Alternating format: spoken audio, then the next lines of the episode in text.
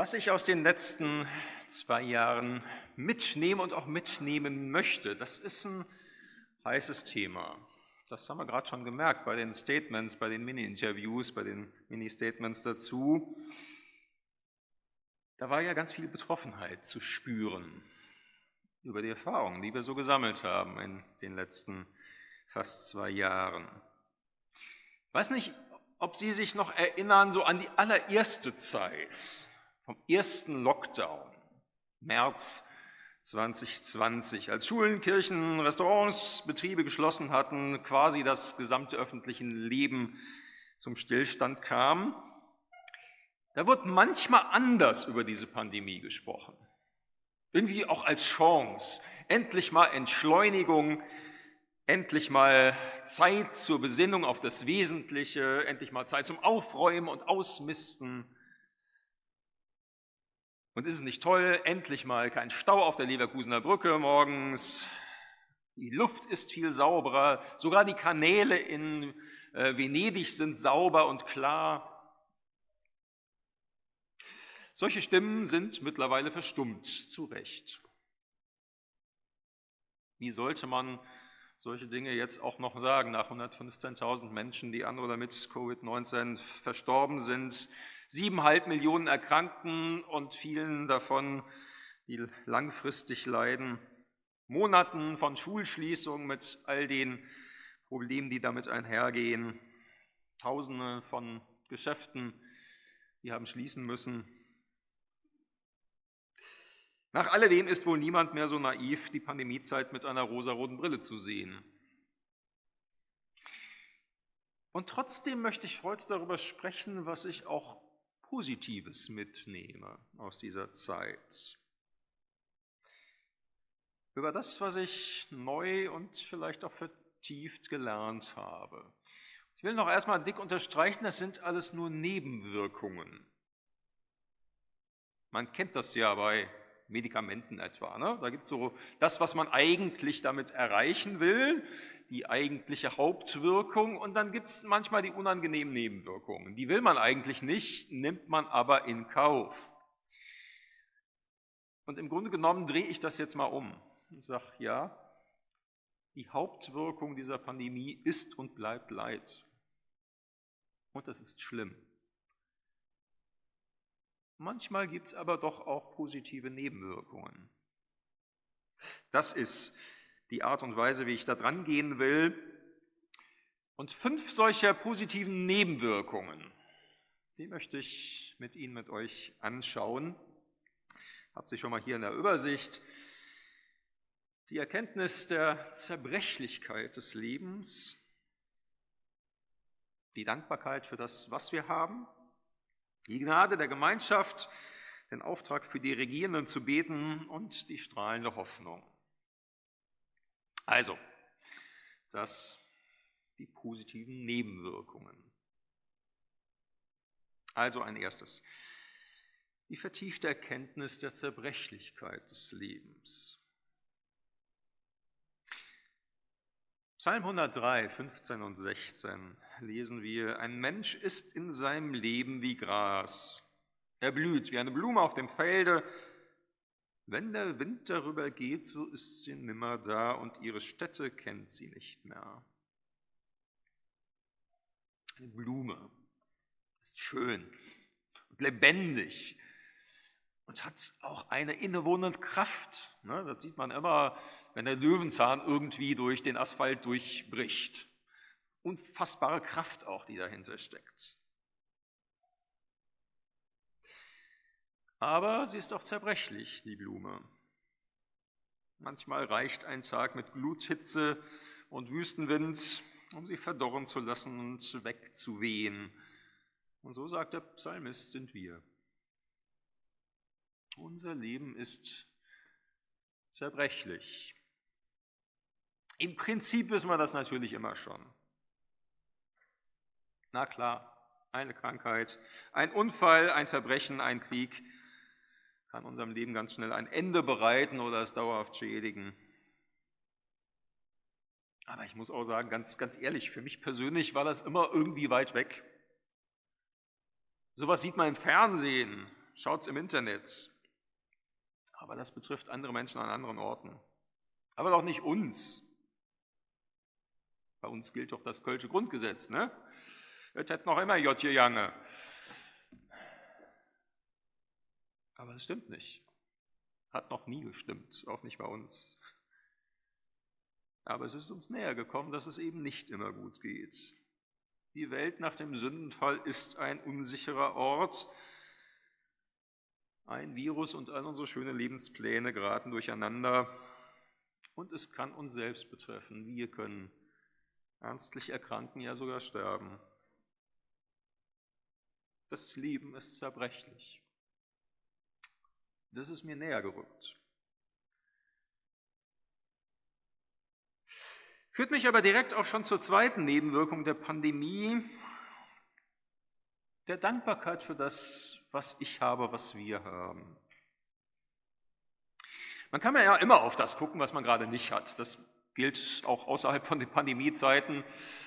Das ist quasi die Garantie dafür, unglücklich zu werden, immer auf das zu gucken, was man nicht hat und umgekehrt Dankbarkeit für das, was wir haben, ist ein wesentlicher Faktor, zufrieden durchs Leben zu gehen. Aber sei sicher, im Moment haben wir viele Freiheiten nicht. Wir haben nicht die Freiheit, ohne Maske hier zu sitzen und zu singen. Wir haben nicht die Freiheit, einfach so nach Wales oder nach Norwegen zu fahren. In den Urlaub ist immer kompliziert, jedenfalls. Wir haben nicht die Freiheit, ohne Impfung auch nur essen zu gehen. Ja, manches haben wir im Moment nicht. Auch wenn wir nach 22 Monaten Pandemie uns an vieles gewöhnt haben, es fehlt uns doch. Und trotzdem gilt auch hier, ja, wir können immer auf das starren, was wir gerade nicht haben, oder positiv und dankbar auch auf das gucken, was wir haben. Seid dankbar in allen Dingen, denn das ist der Wille Gottes in Christus Jesus für euch, so sagt Paulus in 1. Thessalonicher 5, Vers 18. Ja, nicht dankbar für alles, aber dankbar in allen Dingen. Das klang ja in den Statements gerade auch schon an. Ja, wenn man mal darauf guckt, nicht auf das, was wir nicht haben, sondern auf das, was wir haben, dann wird man auf einmal dankbar für ja, Dinge, die man sonst ganz selbstverständlich genommen hat. Ja, ich bin dankbar und was für ein Segen, dass ich auch nicht nur alleine lebe, sondern mit Familie und wir zum Essen und zum Kartenspielen zusammen am Tisch sitzen und Gesichter sehen. Ich bin dankbar für die Fahrradtour in Holland letztes Jahr, wo etliche hier aus den Gemeinden mit dabei waren und gerade zu dem Zeitpunkt stattfinden konnte, als die Inzidenzen am allerniedrigsten überhaupt waren, in den ganzen zwei Jahren. Und es hat stattfinden können und 50 Leute waren beieinander. Super. Ich bin dankbar für meinen Hauskreis Wortfinder, wo alle geimpft oder gar geboostert schon sind und wir uns geeinigt haben, komm, mit Testung können wir auch zusammensitzen und zusammen essen und sehen da auch mal wieder andere Menschen ohne Maske. Ich bin dankbar für die digitalen Möglichkeiten, die wir heute haben. Wäre vor zehn Jahren alles noch nicht so gegangen. Und heute ist viel mehr möglich. Und ich bin dankbar für meine Brüder und Schwestern in der Gemeinde, und darüber hinaus, die nach zwei Jahren Pandemie und den ganzen Einschränkungen immer noch mit Jesus und miteinander als Gemeinde unterwegs sind. Ja, wir haben viel Grund, dankbar zu sein in all den Dingen, die wir auch vermissen. Das darf auch sein, ja, aber wir haben Grund, dankbar zu sein, trotz allem.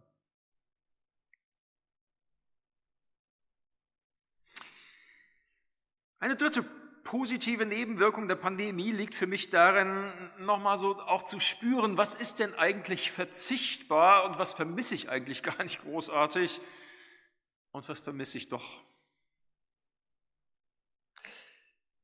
Also, ne, so als Kirchen und Gemeinden haben wir ja gerade in der ersten Zeit festgestellt, äh, dass die Gesellschaft uns nicht für systemrelevant hält. Ja? Kann alles Mögliche zumachen. Kirchen und Gottesdienste kann man zumachen und Fitnessstudios kann man zumachen. Es gibt andere Dinge, die kann man nicht zumachen, die, die systemrelevanten, aber wir zählen nicht dazu.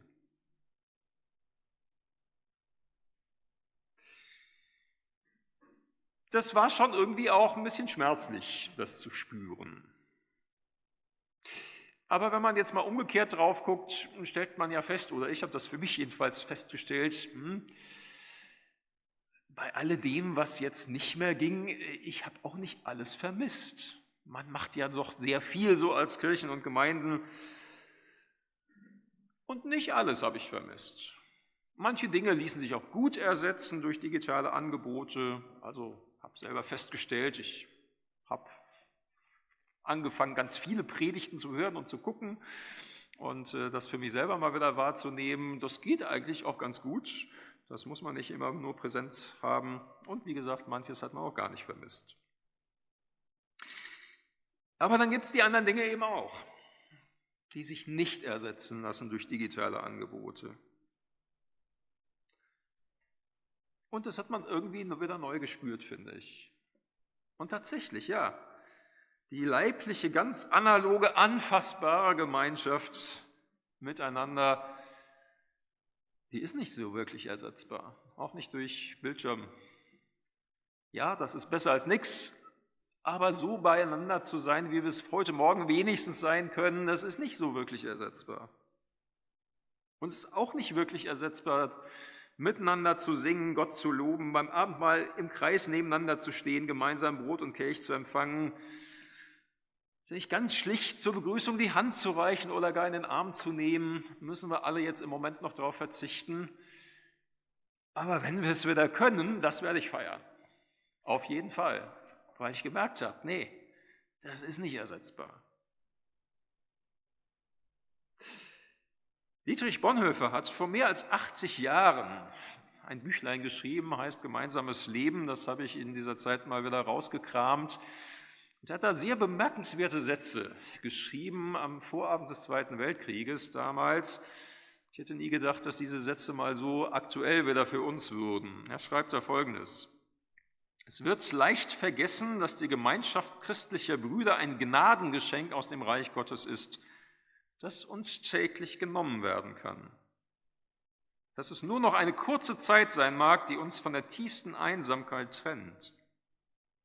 Und darum, wer bis zur Stunde ein gemeinsames christliches Leben mit anderen Christen führen darf, der danke Gott auf Knien und erkenne, dass es Gnade ist, nichts als Gnade, dass wir heute noch in der Gemeinschaft christlicher Brüder leben dürfen.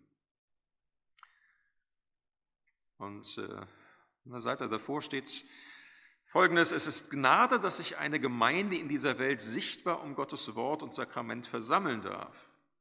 Nicht alle Christen haben an dieser Gnade teil. Die Gefangenen, die Kranken, die Einsamen in der Zerstreuung, die Verkündiger des Evangeliums in heidnischen Landen stehen allein. Sie wissen, dass sichtbare Gemeinschaft Gnade ist.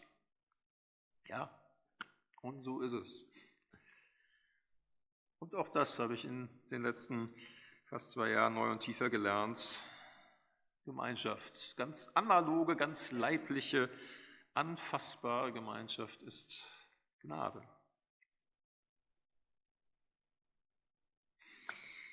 Eine weitere positive Nebenwirkung für mich liegt darin, dass mir der Auftrag aus 1 Timotheus 2, 1 bis 3 zentral wichtig geworden ist, der Auftrag für die Regierenden zu beten. Verse aus 2 Timotheus 2. Zuerst und vor allem bitte ich euch im Gebet für alle Menschen einzutreten. Bringt eure Wünsche, Fürbitten und euren Dank für sie vor Gott. Betet auch für die Könige und alle übrigen Machthaber. Denn wir wollen ein ruhiges und stilles Leben führen, in ungehinderter Ausübung unseres Glaubens und in Würde. So ist es recht und gefällt Gott unserem Retter für Könige und Machthaber zu beten. Ähm, also so in meinem Umfeld war das nie so besonders geübt. Außer mal an einer Stelle, wo ich das wahrgenommen habe. Ich habe äh, mal zwei Semester in Norwegen studiert Und als ich dort Gottesdienste besucht habe, habe ich verwundert festgestellt, dass das ganz normal zu jedem Gottesdienst mit dazugehörte. Herr, segne den König und die Regierung. Das wurde in fast jedem auch freikirchlichen Gottesdienst gebetet. Ich fand das damals ehrlich gesagt so ein bisschen merkwürdig. Ich dachte, komisch, komische Leute, diese Norweger. Ja, aber irgendwie ist mir das näher gerückt. Und das hat auch was mit dieser Pandemie zu tun. Klaro, als Pastor bin ich ja auch Teil der Gemeindeleitung. Wir sind da auch ein Stück in Verantwortung. Wie halten wir es denn mit den Regeln? Als Gemeindeleitung mussten wir entscheiden, ob wir Gottesdienst in Präsenz feiern oder nur digital, wo wir mit 3G, 2G, 2G Plus oder was auch immer arbeiten, ob wir das Kaffeetrinken nach dem Gottesdienst draußen anbieten oder auch nicht.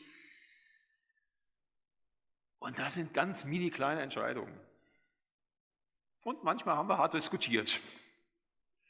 Nicht oft, aber ist auch passiert. Ich bin dadurch sehr viel demütiger geworden gegenüber denen, die in diesen Zeiten politische Verantwortung tragen. Und ehrlich gesagt kann ich die Besserwisserei in den Kommentarspalten manchmal kaum mehr ertragen. Natürlich, die da oben machen auch nicht immer alles richtig. Und man darf sich auch gerne mal aufregen. Aber mal ehrlich, wollen wir die Verantwortung tragen in diesen Zeiten? Hätten wir es besser gemacht? Also ich sicher nicht. Umso mehr ist mir das Gebet für die Regierenden wichtig geworden. Ganz generell, tatsächlich so im Vorfeld der letzten Bundestagswahl nochmal besonders. Irgendwie habe ich schon fast ein Jahr vorher, hatte ich so den Eindruck, Gott legt mir aufs Herz, für den nächsten Bundeskanzler oder die nächste Bundeskanzlerin zu beten. Und ich hätte keinen Pfifferling drauf gewettet, dass es Olaf Scholz wird, für nicht den Herr Bete. Aber so ist gekommen, dass Gott den nächsten Regierungschef darauf vorbereitet, auf diese wichtige Aufgabe. Und jetzt, wo er Bundeskanzler ist, mache ich es weiter. Ja, es sind ganz schwierige Zeiten. Und ja, sicherlich, der Bundeskanzler wie auch viele aus der Regierungsmannschaft haben auf die Formel, so war mir Gott helfe, verzichtet. Und dann ist es eigentlich nur noch umso wichtiger, dass wenigstens wir für sie einstehen. Auch wenn sie ehrlicherweise das selber nicht glauben und das deshalb nicht gesprochen haben, wissen wir doch, sie brauchen die Hilfe Gottes ganz dringend. Und umso wichtiger ist, dass wir es tun. Für die Regierenden beten. Noch eine letzte Nebenwirkung. Meine Hoffnung ist strahlender geworden. Was haben wir in den letzten zwei Jahren nicht alles an Hoffnungen kommen und gehen sehen? Schon in den ersten Wochen der Pandemie war die Hoffnung, so, jetzt mal ein paar Wochen alles runterfahren und dann ist es auch rum. Tja, das kam anders, ne? Oder November 2020, erinnert ihr euch noch? Ne? Jetzt nochmal richtiger Lockdown, dann Weihnachten können wir zusammen in den Familien feiern und alles ist gut. Oder dann, als die Impfstoffe endlich da waren. Ne? So, jetzt alle durchimpfen. Bei 70 Prozent Impfquote, dann ist es rum, dann läuft sich die Pandemie tot. Und jetzt lautet das neue Impfziel schon, wir brauchen 80 Prozent, geboosterte und vielleicht noch eine vierte Impfung. Ja, na, so viele Hoffnungen zwischendrin, so viele Enttäuschungen. Aber selbst wenn die Pandemie sich wirklich in diesem Jahr langsam totläuft, selbst wenn diese Hoffnung sich dann doch mal wirklich erfüllen sollte, ja, gibt es ja noch genug andere Baustellen. Ne? Wie steht es denn um den Klimawandel, das Artensterben, die Spaltung in der Gesellschaft? die messbar abnehmende Empathiefähigkeit in unseren westlichen Ländern.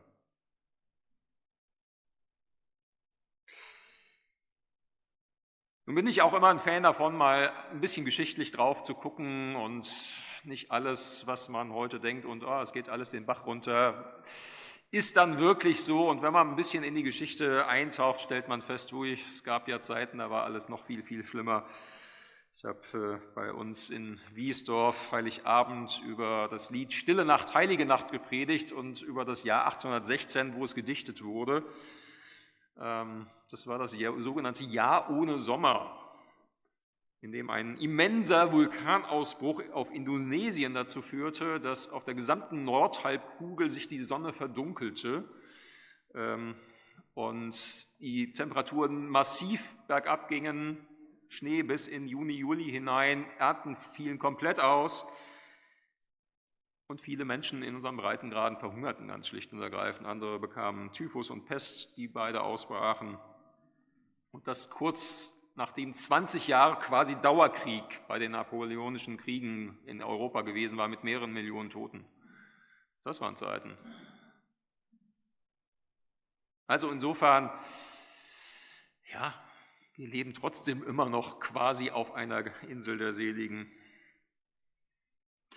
Und doch, ja, vieles spitzt sich heute weltweit zu und die Hoffnung, dass unsere Zukunft immer besser und immer schöner und immer toller wird, aufgrund des technischen Fortschrittes, na, den, diese Hoffnung haben wir heute so nicht mehr. Vielleicht ist unsere Hoffnung noch, dass alles am Ende nicht ganz so schlimm wird, wie die neuesten Modellrechnungen es vermuten lassen. Das war es auf der Ebene dann aber schon fast. Umso mehr bin ich wirklich froh und glücklich, dass wir als Menschen, die an Jesus glauben, lebendige Hoffnung haben, die über dieses Leben hinausreicht und über diese Welt hinausreicht. Mal nur zwei Verse aus Römer 8. Vers 21 schreibt Paulus, auch die Schöpfung wird befreit werden aus der Sklaverei der Vergänglichkeit. Sie wird ebenfalls zu der Freiheit kommen, die Gottes Kinder in der Herrlichkeit erwartet. Ja, auch Klimawandel und Artensterben werden nicht das letzte Wort haben. Auch die leidende Schöpfung wird frei werden von Vergänglichkeit und Tod, dann wenn Jesus wiederkommt. Und was uns angeht, die wir an Jesus glauben, schreibt Paulus dann weiter, Vers 24, wir warten darauf, dass Gott uns endgültig als seine Kinder annimmt. Dabei wird auch unseren Leib von der Vergänglichkeit erlösen. Also, na klar, Kinder Gottes sind wir rechtlich gesehen schon durch den Glauben an Jesus, keine Frage. Aber das können wir bisher nur glauben und noch nicht sehen. Aber das wird sich ändern und dann wird auch unser Leib erlöst werden von der Vergänglichkeit, die wir bisher durch Viren und Krebszellen und Alterung einfach haben. Aber irgendwann ist das vorbei.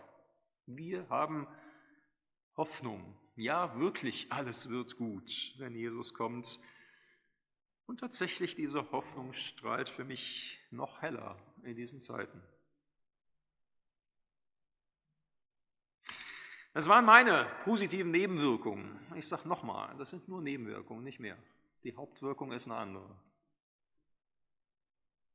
Und trotzdem einfach auch nochmal so die Herausforderung, zu überlegen, was nimmst du eigentlich mit aus den ersten beiden Jahren der Pandemie?